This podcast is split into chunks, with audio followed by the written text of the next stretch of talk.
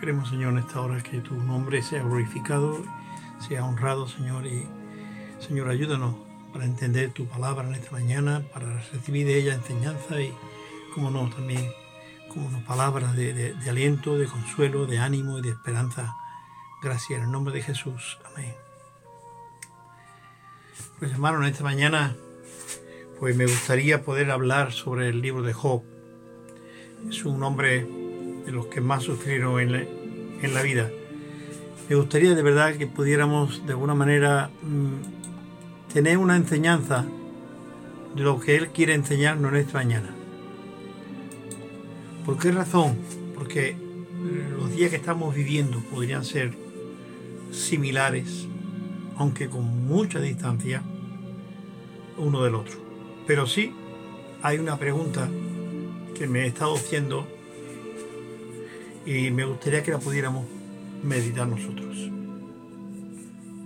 ¿Hay esperanza para tener un sueño mejor para mañana? No estamos pensando en nuestros hijos o en nuestros nietos, estamos pensando en nosotros mismos. ¿Hay esperanza para soñar en algo mejor para mañana?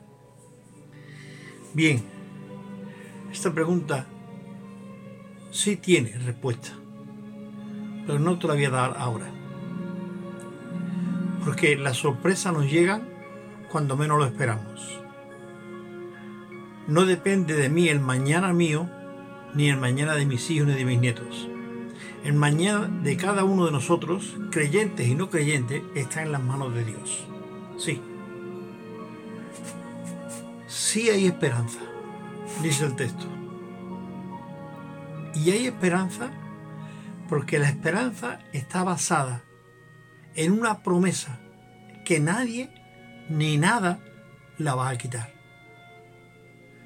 Todo lo que pidiera el Padre en mi nombre, dijo Jesús, yo lo haré. Y esa promesa, esa promesa es la que realmente me da base para decir, sí, hay un mañana mejor para nosotros y para toda la humanidad. Pero hay unos datos que tener en cuenta, ¿vale?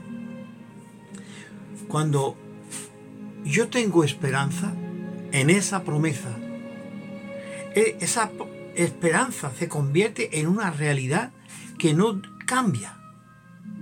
Una esperanza que nadie me la puede quitar ni nada me la va a estorbar. Razones tenemos para ellos y me gustaría que pudiéramos pensar en alguna de ellas. Primero, como he puesto en el cartón, en el balcón de nuestra iglesia un cartel que pone Ten confianza porque hay esperanza. Ten confianza porque hay esperanza. Me gustaría que pudiéramos pensar en esto. Si tú leyeras el libro de Job por completo, no hubiera sido un tirón porque a veces se nos hace largo y no hay tiempo para tirarte los cuarenta y tantos capítulos de Job. Pero sí, léete el capítulo 10 de Job. Cuando tú empiezas a leer el libro de Job, cuando empiezas a leer el libro de Job, de Job y el capítulo 10, te darás cuenta que hay un hombre desesperado un hombre angustiado. Un hombre que en nuestros días lo juzgaríamos como un cristiano muy, muy raro, por no decir otra cosa. Cuando comenzamos el libro de Job, la opinión que Dios tiene de Job son las mejores. Le dijo a Satanás, porque él viene delante de ese congreso que Dios quiso hacer. Le dijo a Satanás, ¿de dónde viene? Él dijo de recorrer la tierra y andar por ella. Soy el capitán general de este mundo. Soy el dueño. Dios le dice así directamente, en forma de pregunta, ¿no has considerado mi siervo Job? No hay otro como él en la tierra varón justo, temeroso de Dios, Y sigue diciendo. Bien, si Job estuviese en nuestros días y en una de nuestras iglesias, ¿cómo lo veíamos? Hay una segunda intento de Satanás delante de Dios. Y Dios le dice de nuevo a Satanás, ¿has considerado mi siervo Job que aunque me incitaste a que te dieran permiso? Bien, inténtalo de nuevo, pero no le quite la vida. Job es enfermado de una enfermedad muy triste, su esposa lo deja, sus hijos han muerto, está solo, solo, solo. En esas condiciones, Job aún no ha maldecido a Dios ni ha negado a Dios, sino que has aceptado como todo lo que nos va llegando como voluntad de Dios y como permitido por Dios. Dios ha permitido que a Job le pase todas aquellas cosas que le estaban pasando y que sufriera todo lo que estaba sufriendo. Eso Dios se lo permitió al diablo que le pasara a Job. Bien. Visto esto, ese capítulo 10 que, que habéis estado considerando, Job en el versículo 2 del 10, él dice, a Dios, no me condene, hazme entender por qué contiende conmigo. ¿Te parece bien que me oprima y deseche la obra de tu mano? Pero él continúa y le dice a la mujer, a su esposa, ¿aceptaremos lo bueno de Dios y no lo malo? Esa actitud de cristiano tenemos que verla, mi hermano. Como cristianos tenemos que ver también cuál es nuestra actitud ante situaciones como la que tenemos con el coronavirus. Ahora, porque la dejó era una corona mucho más grande. Era un problema mucho más grande. Bien, ante todo esto, pues ahora vienen unos buenos amigos y van a ayudarle. ¿De qué manera le va a ayudar a su amigo? Pues, imagínate. Véalo todo esto en el capítulo 11 ahora, dentro del contexto del 13 al 18. Donde, como ya sabemos todos, y si alguno no lo sabe, yo se lo digo ahora, los amigos de Job estaban muy convencidos de que Job tendría algún pecado terrible, pecado terrible, para que Dios le permitiera que le pasara eso, para que Dios le mandara esos males, tenía que ser un pecador terrible. Vale. Job se defiende ante las acusaciones de sus amigos, pero en este caso consideremos un poco las palabras de este amigo. Mira, Job, si tú dispusieras tu corazón, no sé si escucháis alguna vez estas palabras en la, eh, eh, boca de algún hermano cuando tú has estado en un estado mm, bastante malo, bastante mal, de depresión, de angustia, de, dolores, y ha llegado algún hermano y te ha dicho, mira hermano, si tú dispusieras tu corazón y extendieras a Dios tu mano, y te apartares del pecado y de todas esas cosas que estás haciendo, Dios te va a bendecir. Entonces llevarás fruto, dice, y elevará tu frente al cielo y no tendrás temor de nada. Ese es el consuelo que le están dando a Job. Mi pregunta es, ¿qué pecado ha cometido ¿O qué pecado ha cometido este hermano para que le vengan esas situaciones de crisis a veces muy fuertes? Quizá alguien enfermo en la familia, quizá no tiene trabajo, no recibe eh, ayuda de la asistencia social. Eh, tú sabes, porque quizá te has visto en alguna situación como esta. Todos somos pecadores, como Job. Job era un pecador. Claro que yo, igual que yo, igual que tú. Y siempre aparecerá un sofás, que era su nombre de su amigo, uno de ellos, para decirle estas cosas. Si tú buscaras a Dios, si tú elevaras esos manos, Dios te libraría de todo esto. Bien. Seguimos pensando.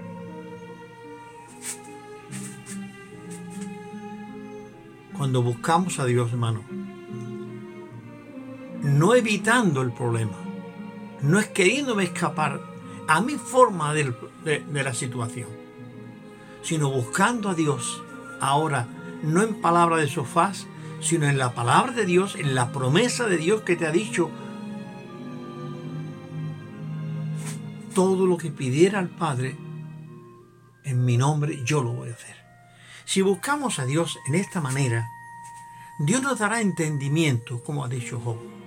Hazme entender y comprender por qué contiendes conmigo. Parece que Dios y Job tenían una relación muy bonita y muy buena. ¿Por qué contiendes conmigo? Pregunta a Job. Señor, ¿por qué me pasan estas cosas? Pregunta a Dios, ¿por qué me pasan estas cosas? ¿Por qué no me, no me ayudan? ¿Por qué pasa esto? ¿Por qué? Nosotros siempre saldríamos como sofás dándole nuestra respuesta. Pero algo más, quizá. ¿La esperanza qué es?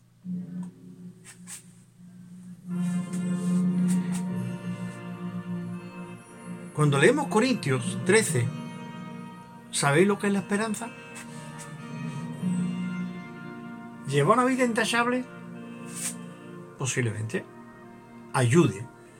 Pero dice, al terminar el capítulo 13 de Primeras de Corintios, y todos ustedes lo saben, igual que yo, y si alguno lo sabe, pues que lea Primera de Corintios capítulo 13 y se va a enterar. El final del capítulo dice el apóstol San Pablo, ahora pues, permanece la fe, la esperanza y el amor. Sí, permanece la fe, la esperanza y el amor. Bien, hermano. ¿En dónde está basada mi esperanza?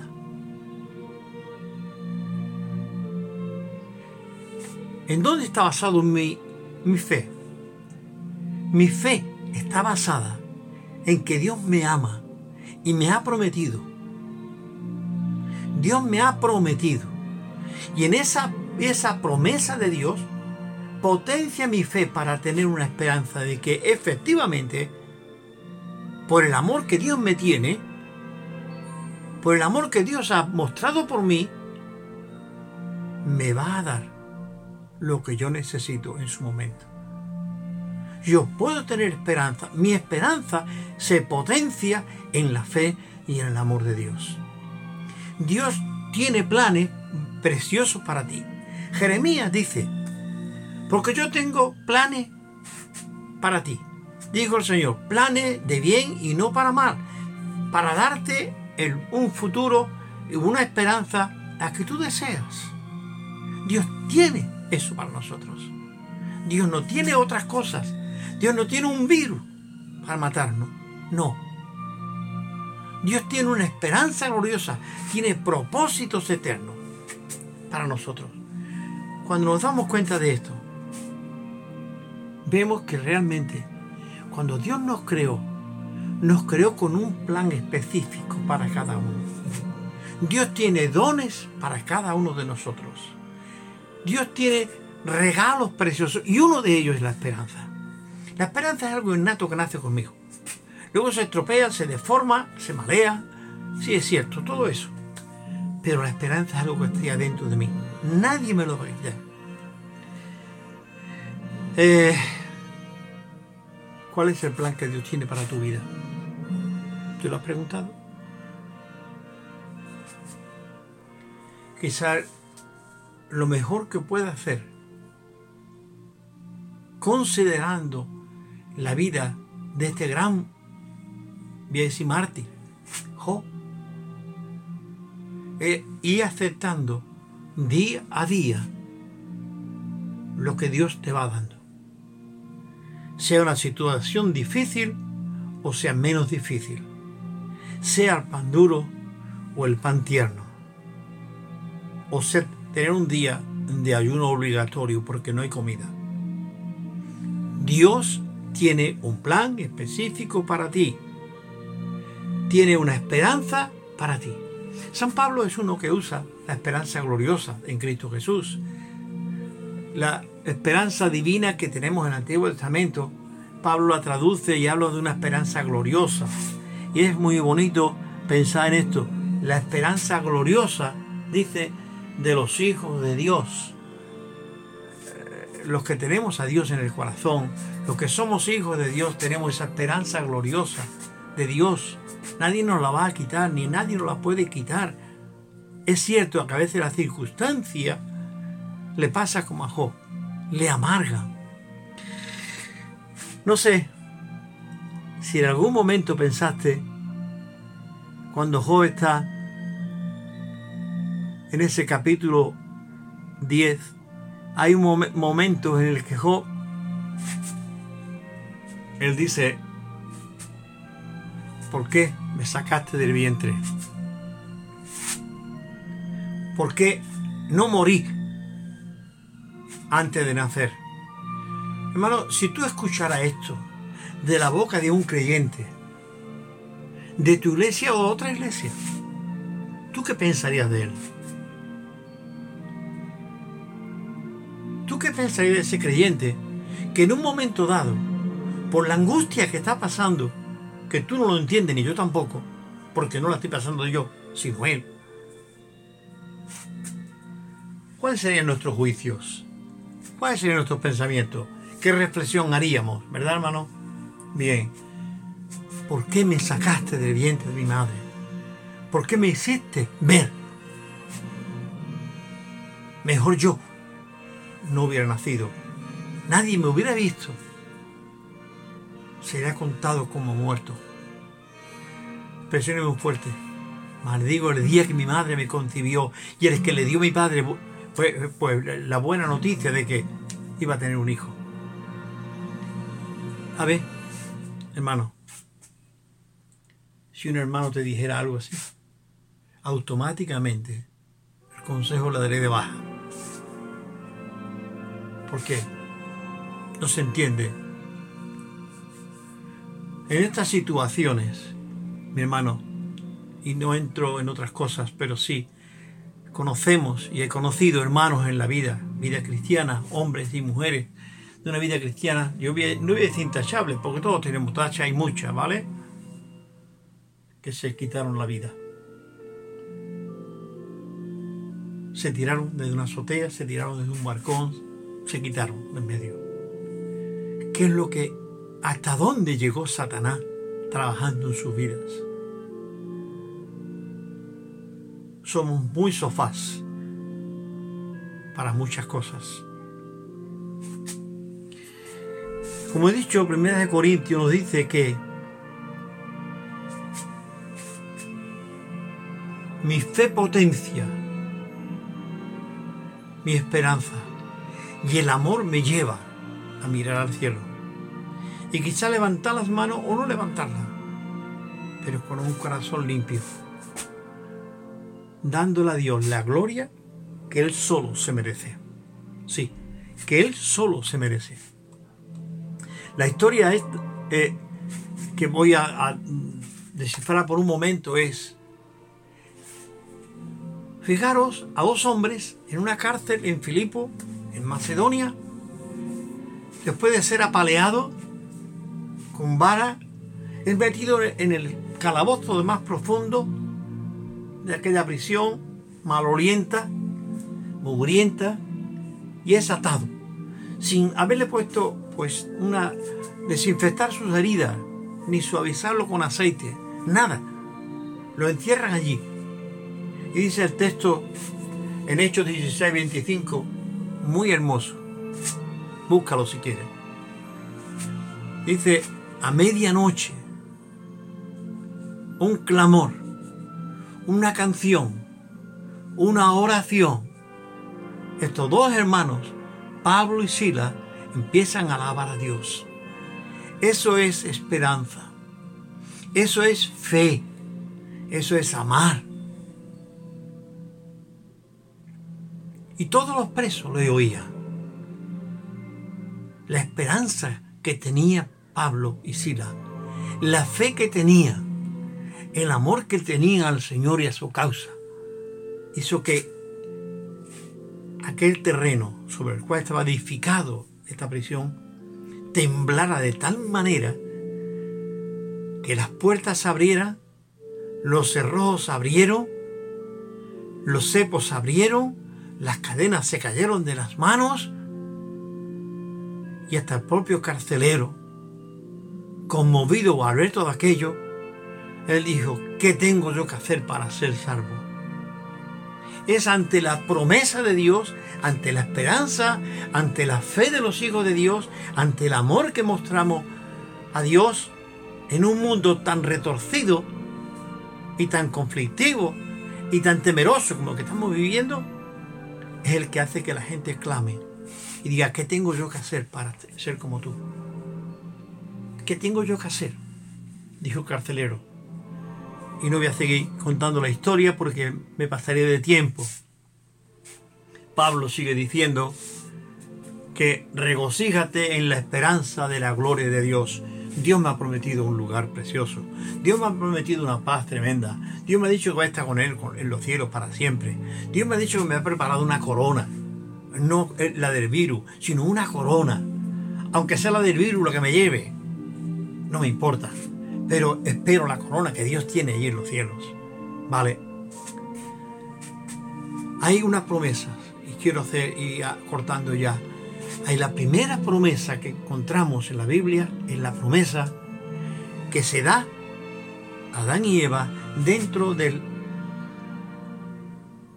huerto del Edén le dice a la mujer, de ti nacerá el que pisará, pisará, pisará la serpiente o la cabeza de la serpiente.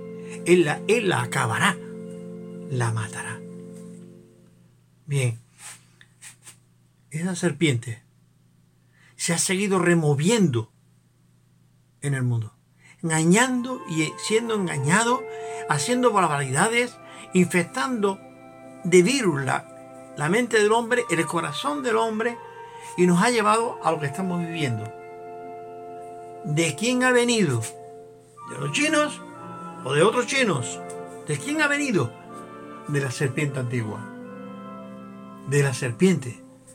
Pero tenemos la esperanza que Cristo pisó la cabeza, machacó la cabeza. No tengan miedo, dijo Jesús, al que mata el cuerpo teme al que puede matar el alma. Es la serpiente antigua la que puede matar el alma. Tened esperanza. Bien, si siguiéramos pensando en esto, Pablo dice, es difícil el tema, ¿verdad? Es difícil aguantar situaciones como esta. Una hermana me llamaba la otra noche y me decía, Pepe, quiero que ore por mí, estoy muy asustada, muy asustada mis niños, mi marido y el virus este, estuvo muy asustada. En ese momento nos pudimos orar y oramos, pidiéndole a Dios que liberara esa mente de esos miedos, de esos sustos que tenemos ahí. Pero qué bueno que ante eso encontramos a, a otras chicas que nos llamó diciéndonos no de España, de otro país, que ante todas estas cosas, ella habló con su abuela y le dijo, abuela, yo quiero aceptar al Señor. Y oró con su abuela, que está a muchos kilómetros de aquí, por teléfono. Y ella, en esos momentos, ella oró a Dios, pidió a Dios perdón por sus pecados y le dijo que entrara a su vida. Y me llamó para preguntarme dónde estaba la iglesia. Mi hermano, todo esto está ahí. ¿Cómo lo ves tú? Yo quiero que tú lo veas de una manera que podamos decir realmente, en el Señor estamos confiados. Si pensáramos por un momento, si pensáramos por un momento que la depresión o la ansiedad es un pecado, tendríamos que pensar en nuestro Maestro, Jesús de Nazaret quien antes de entrar en el huerto de los olivos, la última noche, le dijo a sus discípulos, mi alma está muy triste. Y le escuchamos hablando al Padre en unos un rato después. Dice Lucas que en agonía clamaba al Padre. ¿Cómo estaba? Hay situaciones, hermanos, que ni tú ni yo entendemos porque no la estamos viviendo. Pero sí tenemos que ser comprensivos con todos aquellos que están pasando. Y orar por ellos. Jesús le decía a sus discípulos, orad conmigo. Orad conmigo. ¿Qué hacían los discípulos? Dormir sus sueños. Cuando encontramos hermanos como estos, tenemos que orar con ellos. Orar por ellos. Sin la mente de sofás, sino orar por ellos. La muerte del alma es lo que el diablo quiere desde el principio para ti. El diablo le da igual llevarse tu cuerpo o no llevarse tu cuerpo, hoy o mañana, porque eso llegará por la paga del pecado. Pero su, tu alma es la que Satanás pretende llevarte al infierno con él. No tu cuerpo. Tu cuerpo se va a quedar en la tierra hasta el día de la resurrección. Pero tu alma, en el momento que tú mueras, irá al infierno. ¿Sabes? Hay muchas cosas que nos pueden infundir miedo, pero piénsate esta, esta es la más importante. Tu alma en la que Cristo vino a redimir, en la que Cristo vino a salvar, y también tu cuerpo. Pero primeramente es tu alma, que es la clave, es el enchufe en el que tú te conectas con Dios. Quiero terminar.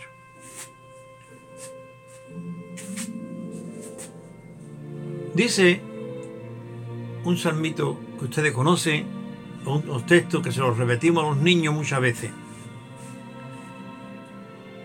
En paz me acostaré y asimismo dormiré, porque solo tú, oh Dios, hará estar confiado. Ustedes saben que es el Salmo 8 o 4, versículo 8. ¿vale? Bien, pues el cartel que tenemos en las puertas de la iglesia dice, ten confianza porque hay esperanza. Mira a tu alrededor lo que hay, pero tú dormirás seguro. Porque yo duermo seguro, aun cuando el, virus está cogiendo el mundo entero y en España tengamos miles de muertos. ¿Por qué? Porque Dios me hace estar confiado y me da la garantía de estar confiado. Sí, me da la garantía de estar confiado. Yo estoy contigo todos los días hasta el fin del mundo. Yo te voy a cuidar. Bien, vamos a ir terminando. La última esperanza o la última promesa la encontramos en Apocalipsis, ustedes saben. Busque Apocalipsis capítulo 22 y ahí vamos a ver por un momento pues una vía turística, una guía, nos va, alguien nos va a acompañar desde el versículo 1 del 22 hasta el 5. ¿Y qué vamos a encontrar ahí? Un río lleno de árboles por lado y lado, lleno de frutos, hojas que son para la sanidad de las naciones, cosas preciosas, una maravilla. Y, alguien nos va a ir guiando. Juan ha terminado el capítulo o la revelación de Dios. Dios se lo llevó a un determinado lugar donde le mostró toda la historia del Apocalipsis y la interpretación de ella que quizá él la entendió, nosotros somos más torpes que Juan. Y cuando termina el libro de Apocalipsis, capítulo 22, y Juan ya tiene los pies en el suelo, en la tierra de Pasmo, esa isla en la que él estuvo mucho tiempo, él dijo al terminar, así sea, ven Señor Jesús. Era todo lo que había visto. Y ante, después de ver todo eso, él no tiene más que decir, Señor, ven pronto. Ven, Señor Jesús. Me gustaría que tú también esta mañana, pues mirando toda la situación social mundial que encontramos, miles de muertos, miles de muertos. Hay una zona, en Brasil que dice que las máquinas no paran de abrir fosas comunes para enterrar cadáveres. Hermano, no es Brasil, es China, es España, es Italia, es Alemania, es Inglaterra, todos los países del mundo. Vete a África. Hoy he visto un artículo de David Bea, espeluznante, hablando de África. Hermano, clama a Dios, ven Señor Jesús, ven pronto. Obra en tu alma. Dale paso a Dios en tu alma. Y acuérdate, Señor, que este mundo sea tocado por tu Espíritu Santo. Que las personas realmente se den cuenta de lo que tienen que hacer. Danos sensibilidad para orar por los demás y por los nuestros. Que Dios te bendiga y que realmente te haga vivir una experiencia preciosa. Que este confinamiento nos sirva para acordarnos de que no somos nadie, porque Él, Él es el soberano. No mira a nadie de la manera que a ti